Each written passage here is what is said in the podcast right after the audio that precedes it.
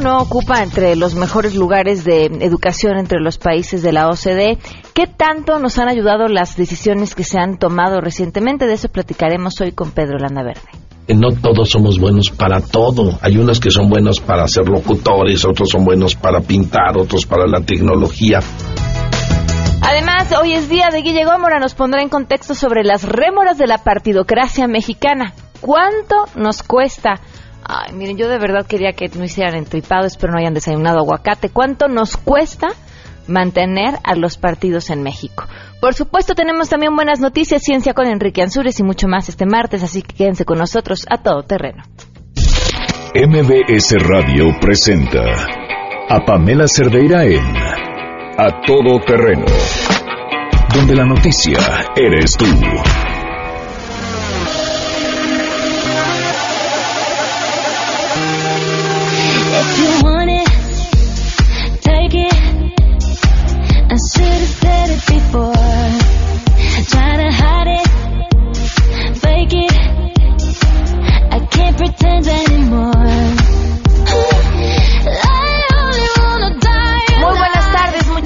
Por acompañarnos en este martes 30 de mayo del 2017. Soy Pamela Cerdeira y los invito a que se queden aquí hasta la una de la tarde. Gracias a Javier García por escribirnos desde temprano. Alex Bosch, muchísimas gracias. Hice buena señal en la webcam.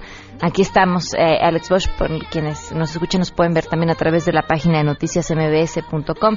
Alan Rodríguez, muchísimas gracias. Verde del Pozo, eh, gracias también por, por escribirnos y ahorita checamos ese link que nos mandas. Rigoberto Cruz igualmente, un fuerte abrazo. Ignacio González, muchas gracias por estar con nosotros. Oigan, ¿qué, qué día? El día de ayer, y creo que la, la lluvia que nos tocó en algunas delegaciones en la Ciudad de México acabó por rematarlo. Yo tenía el noticiero prendido y ya por ahí de la tercera noticia me di cuenta que tenía que mejor este cambiarle porque tenía criaturas a mi alrededor menores de edad que además hacían preguntas sobre cada una de las cosas que aparecían y cada una de las cosas que aparecían eran historias que, que, había que lamentar, ¿no? De, de, terror, de violencia, de, este, espantosas. Eh, entre entre esta información de que detuvieron a algunos de los responsables de esta tragedia que creo que nos apachurró el corazón a todos en la carretera México-Puebla, en la cual acabaron con la vida de un niño y abusaron sexualmente de dos mujeres, aunque la buena noticia de esto es que por lo menos detuvieron ya a algunos de los responsables. Eh, la historia del nazi ruso, otra vez porque había eh, salido ya del hospital y al parecer va otra vez, eh, fue reingresado otra vez en la madrugada. Eh, bueno, pues así, así la información más o menos del día de ayer. Y, este, y qué les digo que no se va a poner mejor porque el domingo son las elecciones y entonces todavía se va a poner eh, mucho más intenso eh, lo que siga sucediendo, pero bueno, aquí estaremos al pendiente y listos para informarlos. Además, recordándoles que el domingo MBS tiene una transmisión especial eh, por las elecciones. Nosotros estaremos a las 4 de la tarde con un programa especial con lo que vaya sucediendo y, por supuesto, el resto de mis compañeros a lo largo de, de, la tarde hasta la noche en que estemos más cercanos a los resultados finales aquí a través de Noticias MBS. Vamos a arrancar con la información. Saludo a mi compañero Oscar Palacios. El titular de la Fiscalía Especializada para la Atención de Delitos Electorales, Santiago Nieto Castillo, aseguró ante diputados y senadores que ninguna de las cuatro elecciones que se llevarán a cabo el próximo domingo se encuentra en riesgo. Al sostener una reunión de trabajo con la Comisión de Seguimiento a los Procesos Electorales 2017, el titular de la FEPAD informó que hasta el momento se han iniciado 658 expedientes por denuncias presentadas en las cuatro entidades donde se llevarán a cabo los comicios. Santiago Nieto indicó que se está trabajando de manera conjunta para garantizar los derechos político-electorales de los ciudadanos y blindar el proceso, al tiempo que afirmó que ninguna de las cuatro elecciones está en riesgo. No está en riesgo la elección, ninguna de las cuatro elecciones. Las instituciones del Estado mexicano estamos trabajando de forma conjunta para garantizar el ejercicio de los derechos político-electorales de las y los ciudadanos. Se ha trabajado de manera coordinada con el Instituto Nacional Electoral, con los institutos electorales de las entidades federativas, con las fiscalías generales y electorales locales y, por supuesto, con los propios gobiernos a partir de las reuniones de los grupos de coordinación para efecto de blindar y garantizar de mejor forma el proceso. Para Noticias MBS, Oscar Palacios. Gracias, muy buenas tardes. Yo les informo que la Secretaría del Trabajo y Previsión Social recordó a las empresas que este martes 30 de mayo vence el plazo para que realicen el pago de utilidades a sus empleados. Por tal motivo, el titular de la dependencia, Alfonso Navarrete Prida, informó que la Secretaría del Trabajo a su cargo dio inicio a su operativo de inspección federal para apoyar a los trabajadores en su derecho de recibir esta prestación. Asimismo, recordó que el incumplimiento del reparto de utilidades en tiempo y forma genera en contra de la empresa o el patrón multas equivalentes a entre 50 y 5 mil días conforme al valor de la unidad de medida y actualización, el conocido como UMA, determinado por el INEGI, es decir, de 3.774 hasta 337 mil pesos. El encargado de la política laboral del país señaló también que la Profedet está atenta para recibir las quejas que se presenten por parte de trabajadores por la falta de este derecho y continúa vigilante al pago que corresponde a aquellos empleados que presten sus servicios a una persona física con actividad empresarial, es decir, el patrón. La fecha límite en este último caso es el próximo 29 de junio. Por último, refirió que según la legislación laboral, aquel empleado que no reciba el reparto de utilidades o se le pague de manera incompleta tiene el plazo de un año para reclamarlo a partir del día siguiente de la fecha límite establecida. Les informa Carlos Reyes.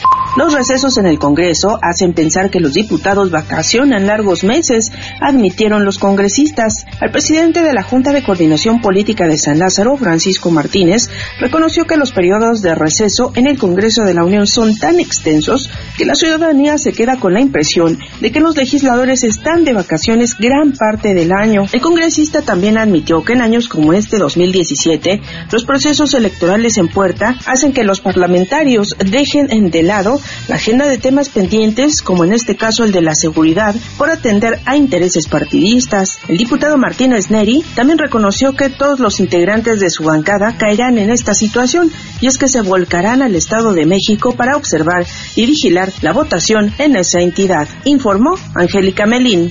El gobierno de la Ciudad de México aseguró que la lluvia registrada este lunes fue una de las más fuertes que se hayan registrado en los últimos 17 años, al alcanzar 98.5 milímetros. Y este martes prevén lluvias en el centro sur y poniente de la capital entre las 17 y las 22 horas, acompañadas de tormentas eléctricas e incluso caída de granizo. A través del 911, este lunes se recibieron aproximadamente 800 reportes y fueron 41 colonias donde se tuvo la mayor afectación principalmente en las delegaciones Tlalpan, Xochimilco, Coyoacán y Álvaro Obregón. El gobierno de la Ciudad de México recomienda extremar precauciones y reducir la velocidad al conducir en esta temporada de lluvia y tampoco tirar basura en las coladeras. Se recuerda que pueden descargar la aplicación 911 CDMX donde se atienden quejas. Además, vía telefónica y por chat se da atención a las personas que se encuentran varadas a causa de las lluvias. Reportó Ernestina Álvarez.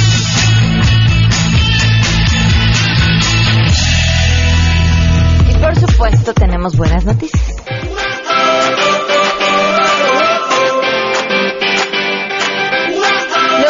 Dio a conocer el acuerdo para la creación del Museo Interactivo de la Lengua. Como parte de los motivos para la creación de este es que la lengua es patrimonio cultural intangible de la humanidad y a través de ella formamos nuestra sociedad. Uno de los objetivos de este museo es contribuir al conocimiento de las lenguas que se hablan en nuestro país, además de las manifestaciones culturales que vienen con ella, así como la expresión escrita del lenguaje. La sede del museo será el antiguo templo de San Agustín, ubicado en el centro histórico de la ciudad, en la calle República El Salvador número 76, y las actividades que tienen contempladas son exposiciones, conferencias, diplomados, cursos y talleres.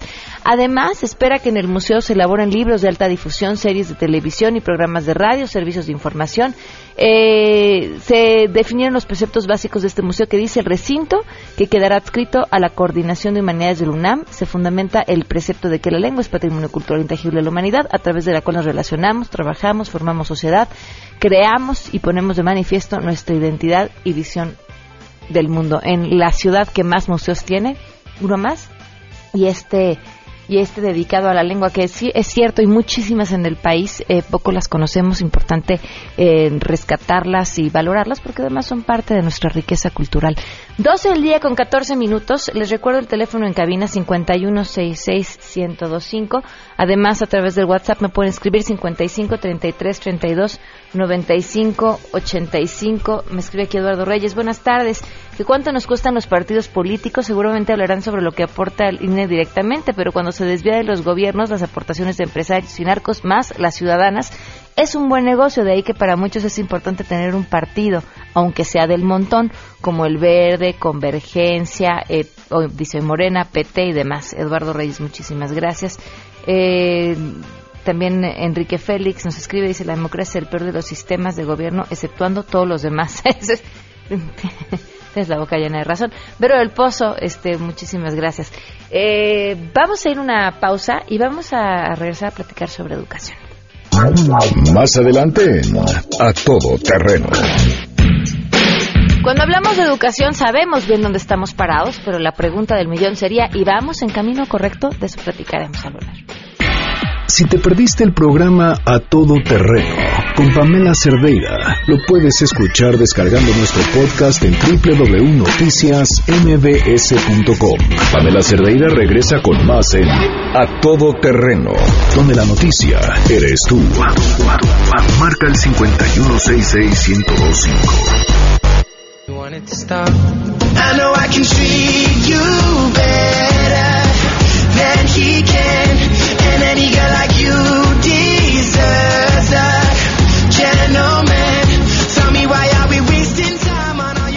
Continuamos a todo terreno. Está con nosotros Pedro Landaverde, quien es especialista en temas educativos. Bienvenido y gracias por acompañarnos. ¿Qué tal, Pamela? ¿Cómo estás? Muchas gracias por invitarme. Eh, lo primero que quería preguntarte, eh, y, es importante escuchar tu opinión, sobre lo más reciente de la reforma educativa, que es el, el, nuevo modelo que se presentó hace no mucho tiempo y se pone en prueba ya a través de escuelas piloto. ¿Cómo lo ves? Fíjate que a mí me gusta mucho. Ojalá se haga una realidad.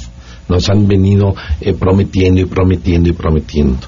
Cuando se habló de la reforma educativa, desde mi perspectiva, pues era una reforma meramente administrativa. Como especialista en educación te lo digo, yo siempre me cuestioné, dije, eso no es una reforma educativa. La reforma educativa va más de fondo en el modelo, cómo se está dando, cuál es la didáctica, que creo que ahora sí se está tocando. Por muchos años, tengo casi 45 años en la educación, siempre he pensado que la parte emocional es determinante para que el alumno pueda asimilar el conocimiento.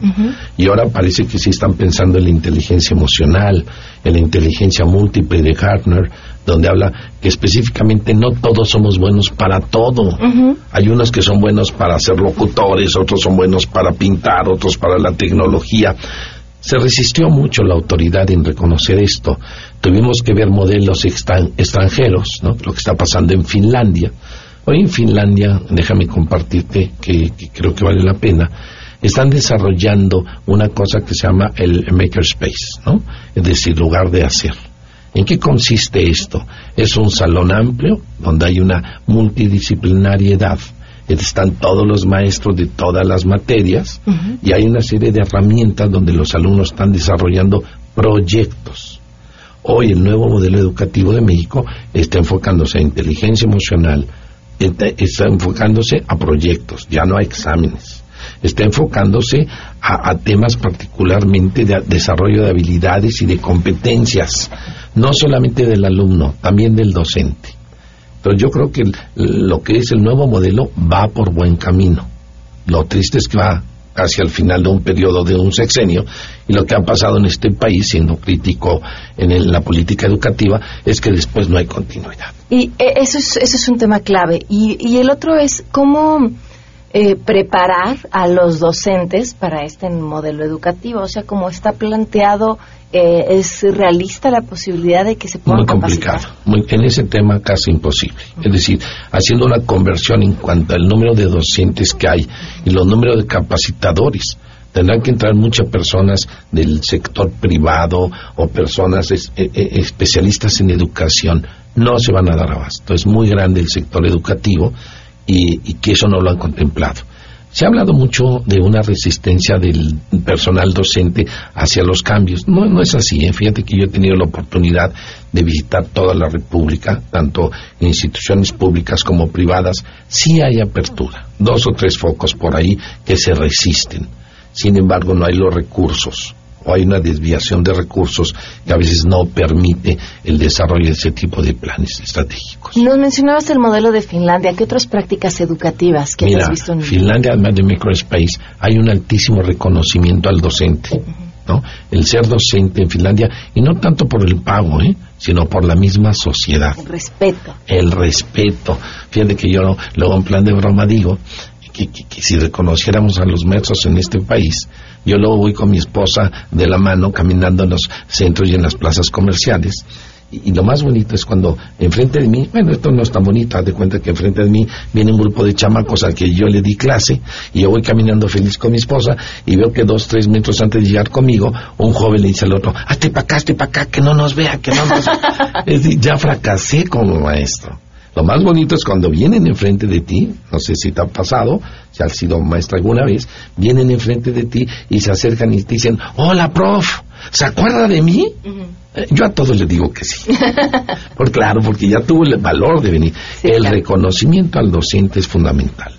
Para ser maestro en Finlandia, de cada 100 que solicitan ingresar, solamente entran tres los mejores maestros de todas las facultades de cualquier carrera en Finlandia son los docentes. Hace mucho, platicando con la embajadora de Finlandia en México sobre este tema, sí. eh, me decía, sí tienen los maestros un sindicato y es un sindicato fuerte, pero no, no hacen las cosas que aquí hemos visto, ¿no? Esa es la gran diferencia. Y, y es un sindicato que defiende sus derechos, sus derechos, no, no, no haciendo política, no. Eh, pero esto que dices es la clave porque no los evalúan. Ya una vez siendo maestros no pasan por ningún proceso de evaluación porque ya entraron los es mejores. que para llegar a ser maestro, imagínate, como te digo, de cada 100 que quieren, solamente tres. tres. Tú sabes todos los procesos y además está garantizado que los que les van a, a, dar clases a los maestros son los mejores, es decir, saben de didáctica, saben de psicología educativa, saben el dar clases. A mí me da mucho coraje en este país, Pamela, cuando alguien te dice, yo soy ingeniero, y, y, por eso voy a ser maestro. Le digo, algo no entendiste, hijo. No. Y qué bueno que eres ingeniero, qué bueno que construyes, qué bueno.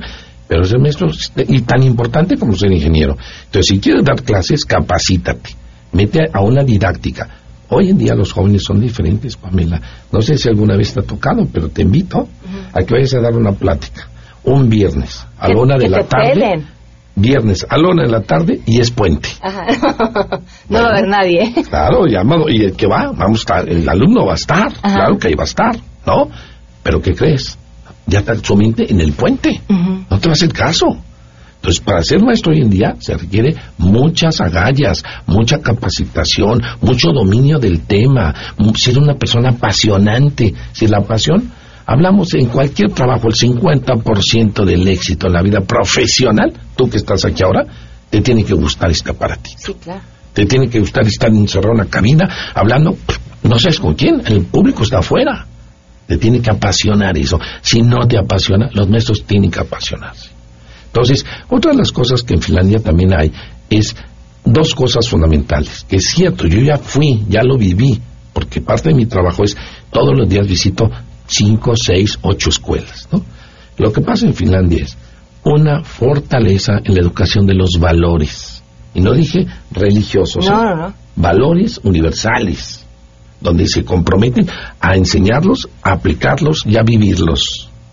¿no? Y entonces, el tema de los valores es determinante y este yo creo que eso básicamente es lo que pasa en Finlandia y hay muchas cosas que podemos replicar tampoco se trata de traer todo lo de Finlandia el otro día me hicieron una crítica muy interesante es cierto también Finlandia es uno de los países que tiene un problema de alto suicidio ¿no? Uh -huh. y entonces tú dirás oye ¿qué pasó? hay algo antagónico no que pasa es que una cosa es la parte educativa y otra cosa son los problemas sociales que pueden desarrollarse allá, ¿no? Uh -huh. Pero sí, yo creo que es un modelo digno de, de seguir, como el de Nueva Zelanda, por ejemplo.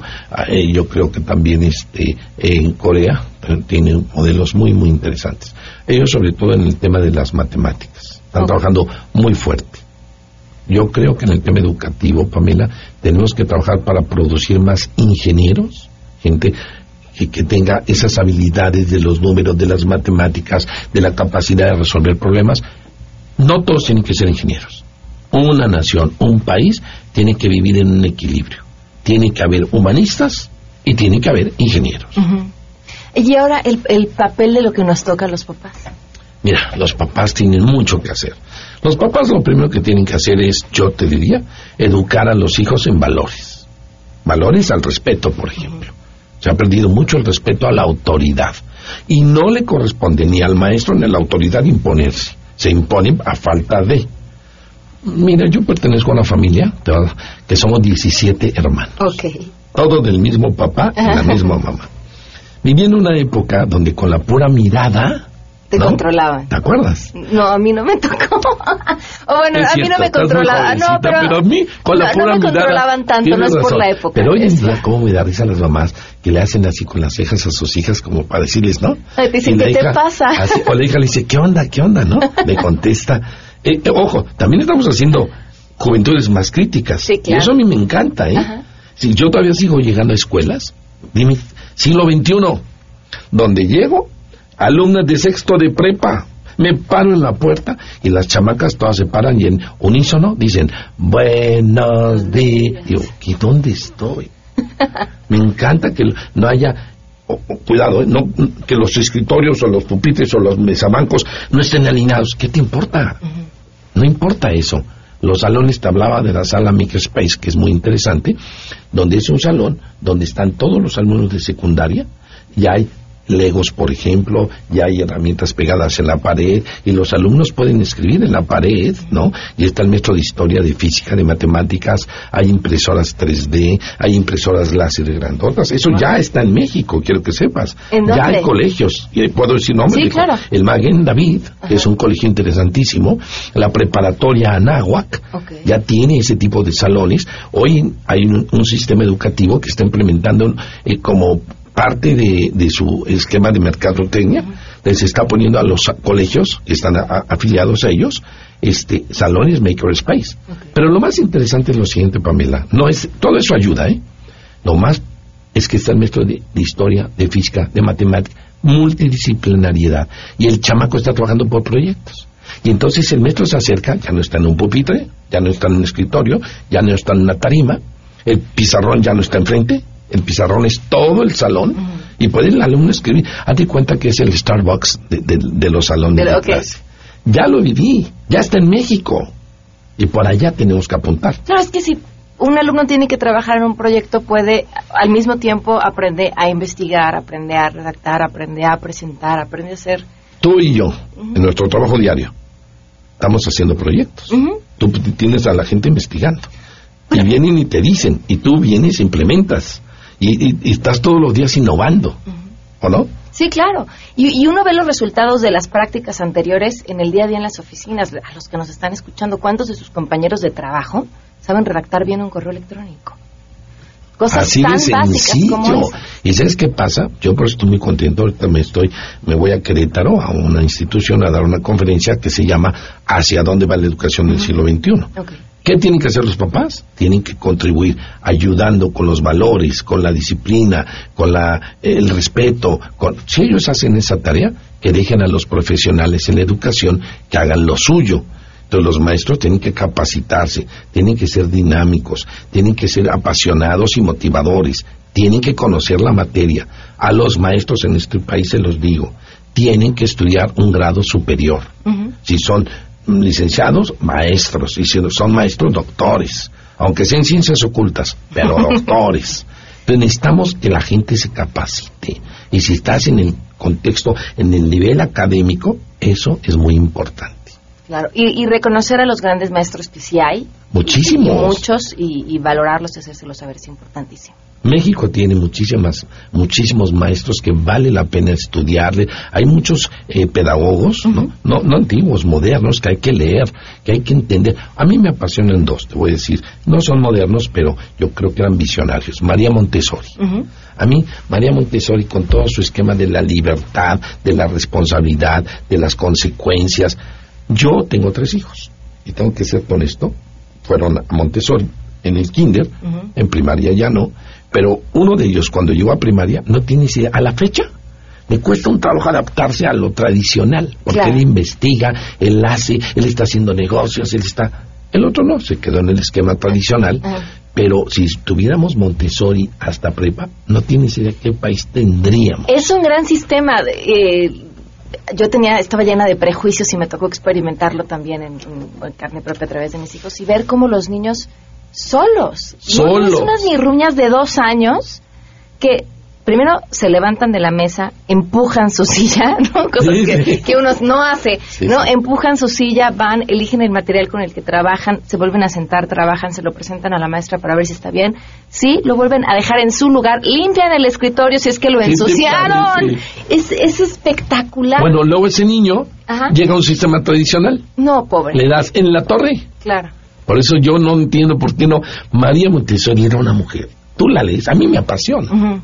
Porque todo lo que te dice te pone en un contexto real. La educación tiene que romper barreras, salirse de las aulas, salirse de la escuela, porque la, ¿qué pasa con la escuela? Es la primera vez en la historia que por las cuestiones tecnológicas y que ayudan mucho, se ha logrado romper la barrera y el alumno está en el mundo real, no está en una casita que luego sale a la realidad.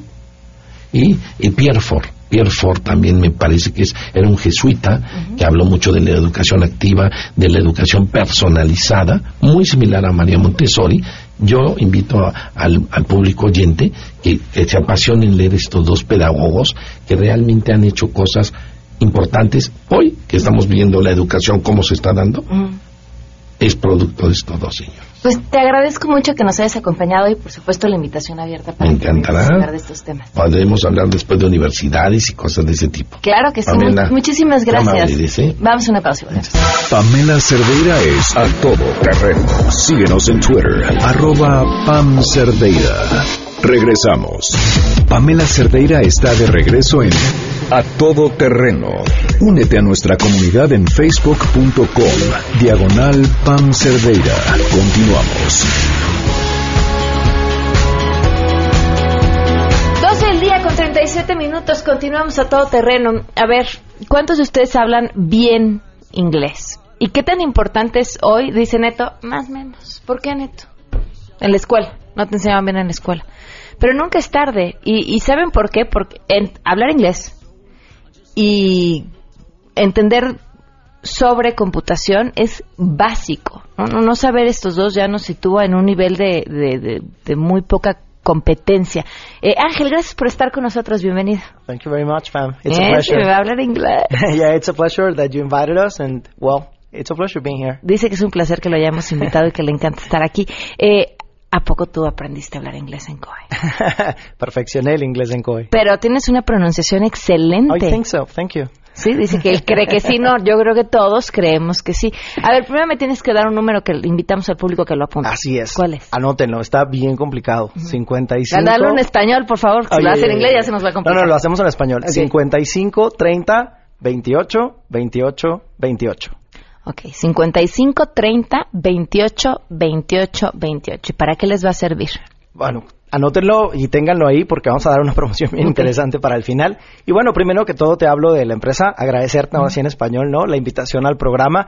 Nuestra empresa se llama Knowledge of English Corporation, COE. Eh, es una empresa que tiene 28 años en el mercado latinoamericano ininterrumpidos capacitando a las personas en hablar inglés. Ahora que comentabas, ¿no? Que no te enseñaron bien es eso, no nos han enseñado a, hablar inglés, nos han enseñado inglés, gramática, estructuras, a leerlo tal vez, entenderlo. ¿Cuál es la diferencia entre eso y enseñarte a hablar inglés? No enfocarte en cuestiones gramaticales. Okay. Es sencillo, nosotros hablamos español, ¿sí? Y si a mí me ponen un examen de gramática en español, muy probablemente no voy a sacar una calificación sobresaliente, pero seguramente no es algo que me afecte para poderme comunicar.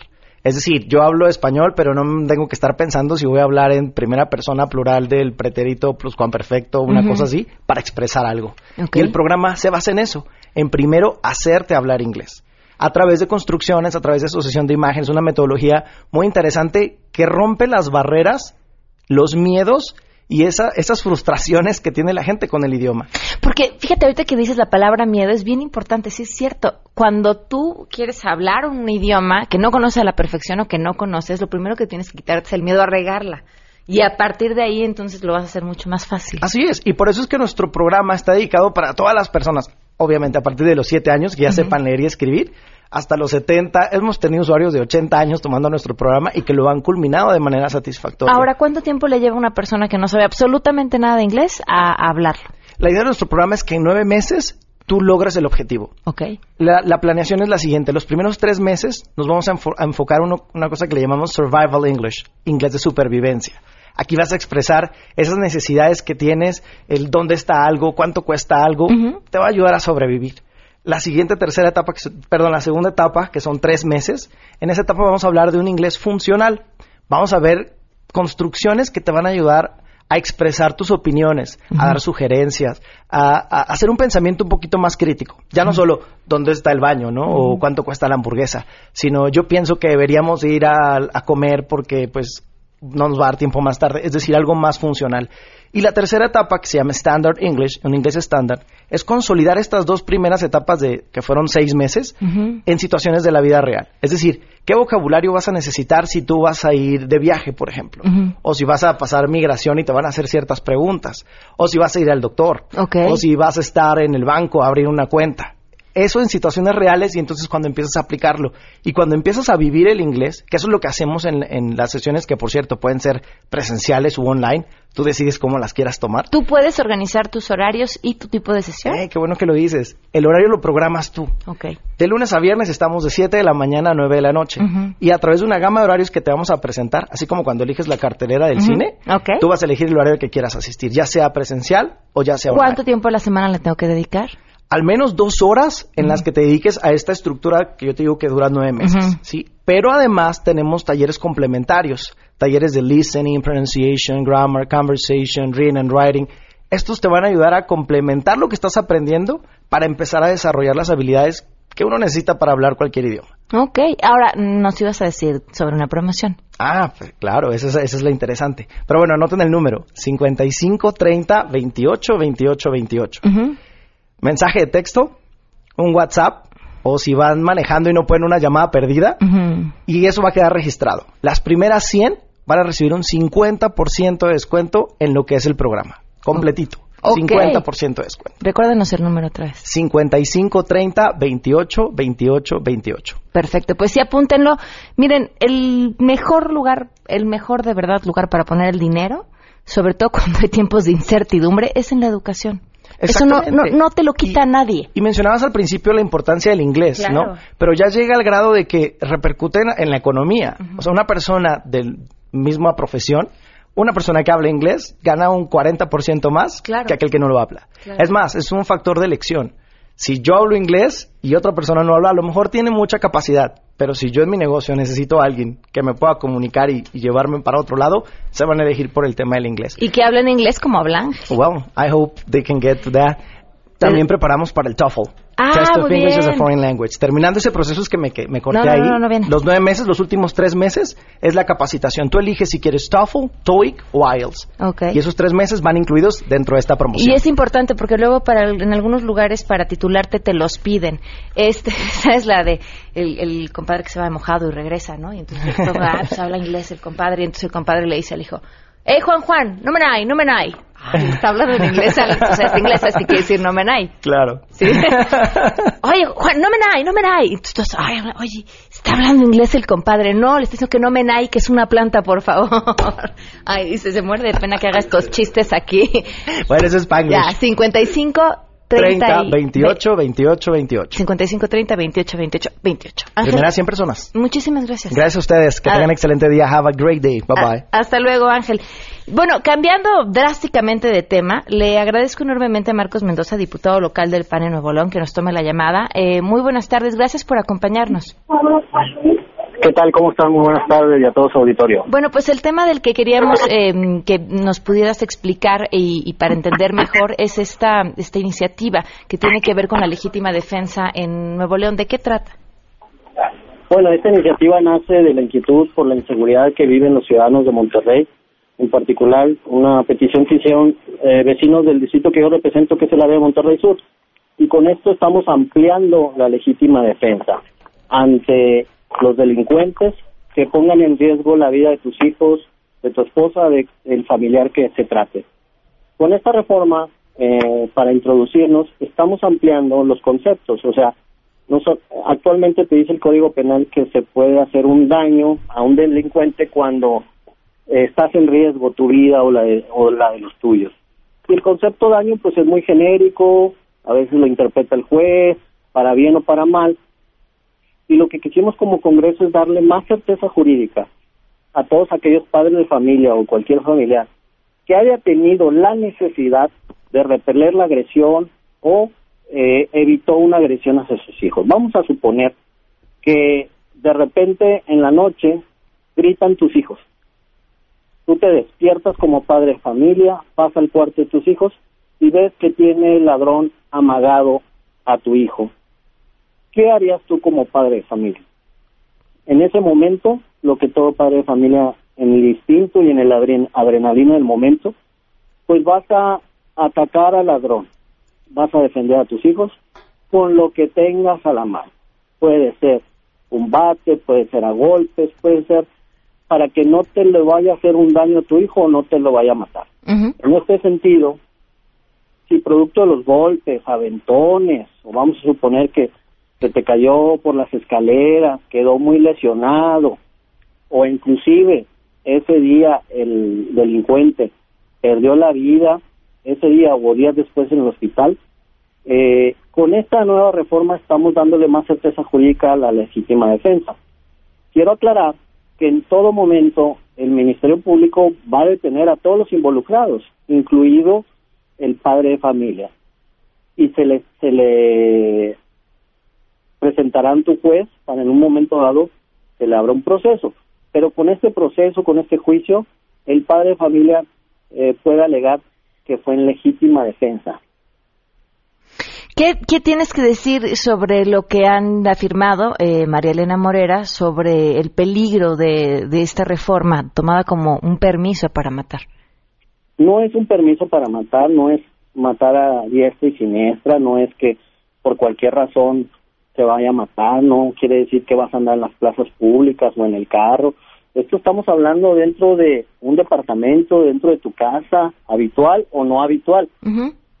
Porque puede ser que esa noche llevaste a tus hijos a la casa de tus padres o de tus suegros. Entonces, en esta reforma estamos eh, dándole más protección a aquellos familiares que tuvieron la necesidad. No es por gusto, no es por que quisieron, no es porque estaban en un momento dado, o es la vida tuya o es la vida mía, o es la vida del delincuente o es la vida de mis hijos. Entonces, en producto de esto, pues bueno, como todo ciudadano quisiera que al sorprender al delincuente, en ese momento saliera rápido el delincuente de la casa, pero ¿qué pasa si ese delincuente te encara? Si ese delincuente te agrede, si ese delincuente va sobre tus hijos, ahí es donde la, pues, se pone todavía más en riesgo eh, tu integridad física y la de los tuyos, y es cuando el padre de familia pues tiene que actuar con más eh, fuerza para repeler esa agresión. Muy bien, pues Marcos, muchísimas gracias por, por habernos tomado la llamada para conversar sobre este tema.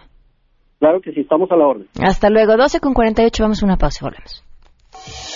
Si tienes un caso para compartir, escribe a todoterreno.mbs.com. Pamela Cerdeira es a todo terreno. En un momento continuamos. Estamos de regreso. Síguenos en Twitter, arroba Pam Cerdeira, todo terreno, donde la noticia eres tú. Continuamos. En contexto. En contexto. Periodismo de opinión con Guillermina Gómora. A todo terreno. 12 del día con 52 minutos, continuamos a todo terreno. Oigan, quiero mm, invitarlos a un espectáculo sin precedentes.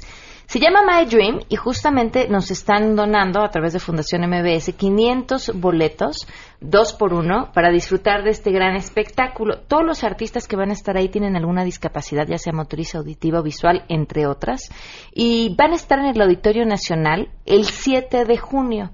No se lo pueden perder. Pueden comprar sus boletos en www.ponteoreja.org y apoyar la discapacidad auditiva por medio del programa Ponte Oreja. Pueden ser parte de la alegría y escuchar.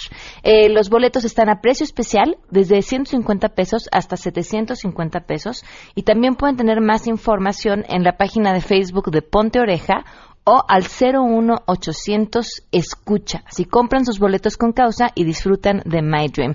Guille Gómora, ¿cómo estás? Bienvenida. ¿Qué tal, Pam? Buenas tardes para ti, para nuestro auditorio. Pues aquí, mira, vamos a comentar de lo que nos cuesta la partidocracia en este país. Tú siempre Como... con información tan agradable.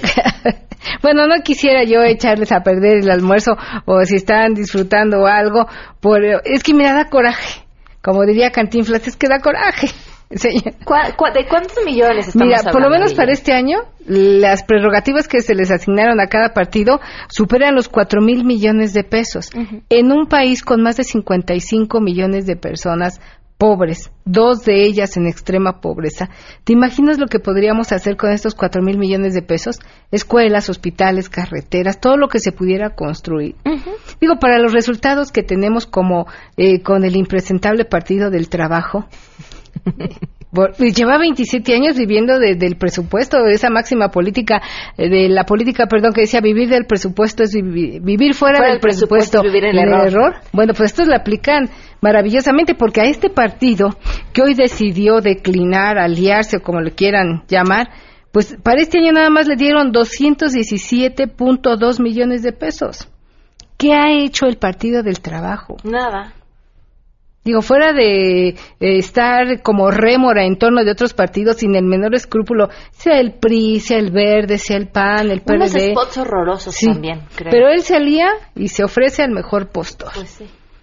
Y pero y como él le sumamos. Bueno, sí, como él, bueno, al Partido Revolucionario Institucional este año le tocaron mil millones de pesos, al PAN 759 eh, todo esto son miles de millones de pesos, el PRD con 455 mil, Morena con 380 mil. Bueno, Dios mío, dices, es un dineral.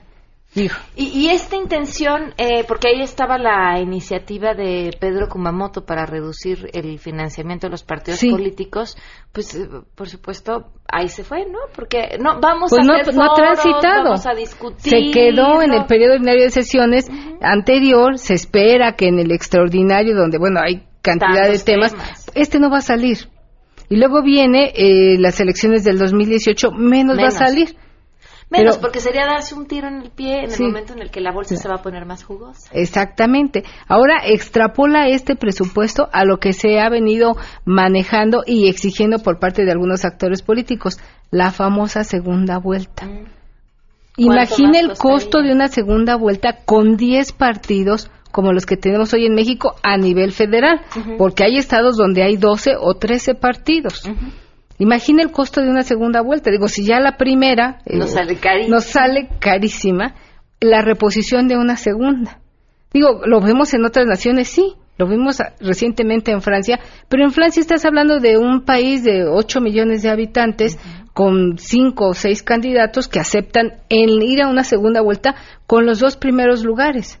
Yo quiero ver en México una segunda vuelta y que le digan al tercer lugar, tú no vas, gracias. Tú no vas nos vuelven a cerrar el paseo de la reforma. Pero, es que entonces no tendría sentido ir a una segunda vuelta si vuelves a meter a todos los que quieran entrar. Sí, pero digo, más allá de la cuestión operativa, yo le veo el punto de los costos. Por supuesto. Hoy nuestro país no está para tener esta partidocracia que vemos que de poco sirve. Aspiramos a ser una democracia de primer mundo, perdón que te interrumpa, claro alguien nos escribía eh, al inicio del programa cuando comentábamos tu tema, decía, y eso, eso que nos cuesta es lo que sabemos, lo legalito. Porque es cierto, ¿cuánto del dinero que va de, de, de, los mismos gobiernos eh, para financiar las campañas, de la delincuencia organizada? De la buena voluntad, como diría Andrés Manuel López Obrador cuando se le cuestiona de qué ha vivido los últimos 15, 16 años. Desde que enfrentó su primera derrota a política en el 2006, ¿no? Cuando pierde la candidatura a la presidencia de la República frente a Felipe Calderón. No nos ha dicho de qué vive. Él dice que de la voluntad, bueno, pues una voluntad que le ha permitido. La voluntad de Morena, porque en una última entrevista decía que, que ganaba eh, una cantidad que convertía a dólares y a pesos nada más no machaba, pero, pero que era lo que le pagaban eh, en Morena. Sí, sí, sí, ahora tiene prerrogativas. Del presupuesto. También, prerrogativas. Este año a él le tocaron a su partido Morena 380 millones de pesos. Pero antes, él tiene tres hijos adultos. Los tres tienen cargo en el partido Morena, delegados en algún estado de la República. Pero antes, ¿de qué vivió Andrés Manuel López Obrador? Claro. Es la gran pregunta que nunca ha contestado. Y es esta danza de millones de pesos que vemos en, eh, a nivel federal y a nivel estatal, pues que termina generando este mal humor social, este malestar. La del estribo, Guille. Pues la del estribo justo tiene que ver con el señor Andrés Manuel López Obrador, que pues el año, la vez pasada, como él diría, pues nos mete a todos en el mismo costal. Y nos llama calumniadores, prensa vendida y todo. Bueno, nos ha atilado, nos ha este, adjudicado una serie de calificativos que, mira, me parece a mí que no van, porque pareciera que es su evangelio el Evangelio según San Andrés. ¿Estás conmigo o estás, contra mí? Contra. Un eh, absolutismo que hoy en este país, si aspiramos, insisto, a ser de primer mundo en todos los sentidos, pues este tipo de calificativos no caben. Yo creo que alguien que aspira a dirigir un país, que lleva aspirándolo muchos años, eh, pensar o decir que no se le pueda cuestionar es peligrosísimo. Muy, muy peligroso para todos, para nosotros como gremio, para la sociedad y para ellos como políticos. Sí, por supuesto. Ni hablar, Guille, muchas gracias. Gracias a ti, Pamay, les encargo mi columna en redes, PT, franquicia al mejor postor. Nos vamos, se quedan en mesa para todos. MBS Radio presentó a Pamela Cerdeira en A Todo Terreno. Te esperamos en la siguiente emisión, A Todo Terreno, donde la noticia eres tú. MBS Radio, en entretenimiento, estamos contigo.